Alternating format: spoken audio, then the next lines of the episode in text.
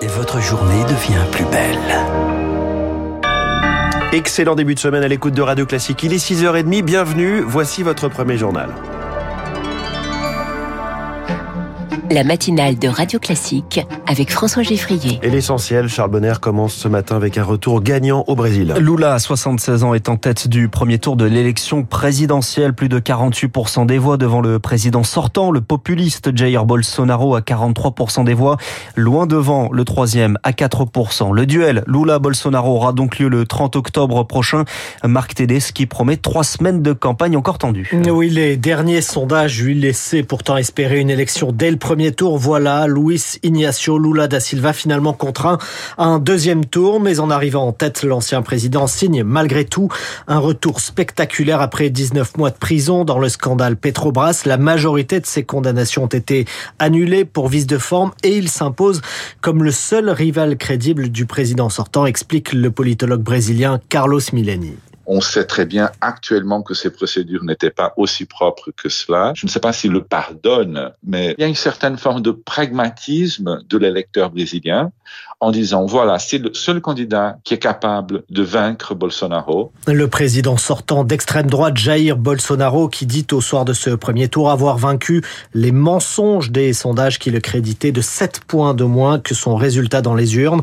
Depuis 8 mois, il dénonce par avance des fraudes, faisant craindre un second tour sous tension et une contestation des résultats jusque dans la rue, comme aux États-Unis en janvier 2021. Marc Tédé, de nouvelles sanctions pour la Russie, c'est le souhait d'Emmanuel Macron, confié à son homologue ukrainien après l'annexion de quatre régions d'Ukraine par la Russie, annexion rejetée par presque tous les pays du monde et pour tenter de peser.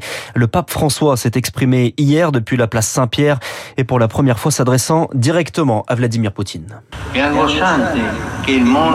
Il est affligeant que le monde apprenne la géographie de l'Ukraine à travers des noms comme Boucha, Irpin, Mariupol, Izium, Zaporizhia et d'autres endroits qui sont devenus des lieux de souffrance et de peurs indescriptibles.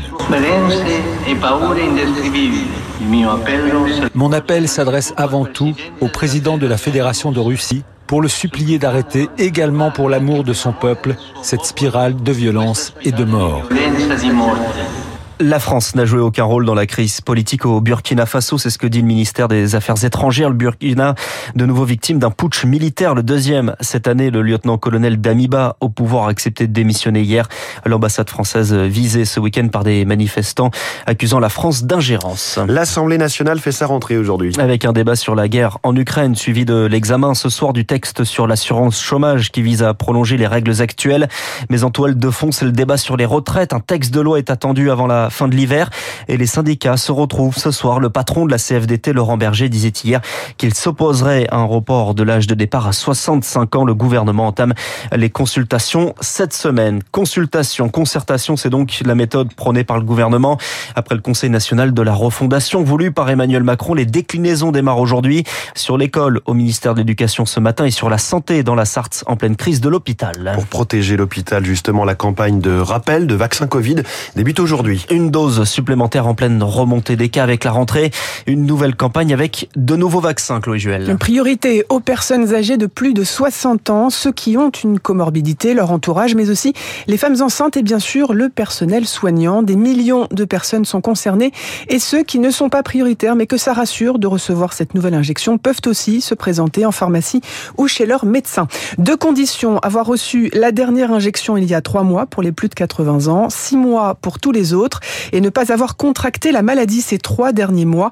Les Français ont l'habitude, 30% des plus de 60 ans ont déjà reçu leur nouvelle injection. Ce qui change aujourd'hui, c'est que de nouveaux vaccins sont proposés. Il y a le Moderna qui cible le variant Omicron BA1 et qui sera disponible en premier dès aujourd'hui. Et à partir de jeudi, il y aura aussi le Pfizer contre le BA1 et le BA4 et 5. Ces temps-ci, c'est essentiellement ce dernier, le sous-variant BA5 d'Omicron qui domine en Europe. Le Covid aux multiples conséquences conséquences et notamment sur la santé mentale au travail et pas seulement en France. Selon un rapport publié la semaine dernière par l'ONU, 12 milliards de journées de travail sont perdues tous les ans dans le monde à cause de la dépression et de l'anxiété. Cela touche un adulte sur six, mais il est possible de lutter contre, selon le président du cabinet Empreinte Humaine, Christophe Nguyen. Il y a un besoin de faire euh, un peu un état des lieux des risques psychosociaux, de la santé euh, psychologique des salariés, bien comprendre euh, aussi où est-ce qu'on peut agir. Est-ce que les postes, les objectifs sont fixés au regard de cette question de bien-être Il faut aussi travailler au niveau du management, savoir agir, repérer, mais aussi prévenir hein, ces situations. Par exemple, lorsqu'on sent que durablement on ne pourra pas tenir une telle cadence et quand le management, après avoir été formé et accompagné, sait qu'il faut qu'ils disent stop, je pense qu'on a déjà les bons réflexes pour euh, faire de la prévention au quotidien. Propos recueillis par Marine Salaville. Éric Dupont-Moretti sera fixé sur son sort judiciaire ce matin. Le ministre de la Justice est soupçonné de conflit d'intérêts. La Cour de justice de la République, la seule habilitée à juger les ministres dans l'exercice de leurs fonctions, se prononce ce matin sur un renvoi éventuel en procès convoqué à 9h. Éric Dupont-Moretti disait la semaine dernière avoir la quasi-assurance d'avoir un procès. Ce serait une première hein, pour un ministre de la Justice en exercice.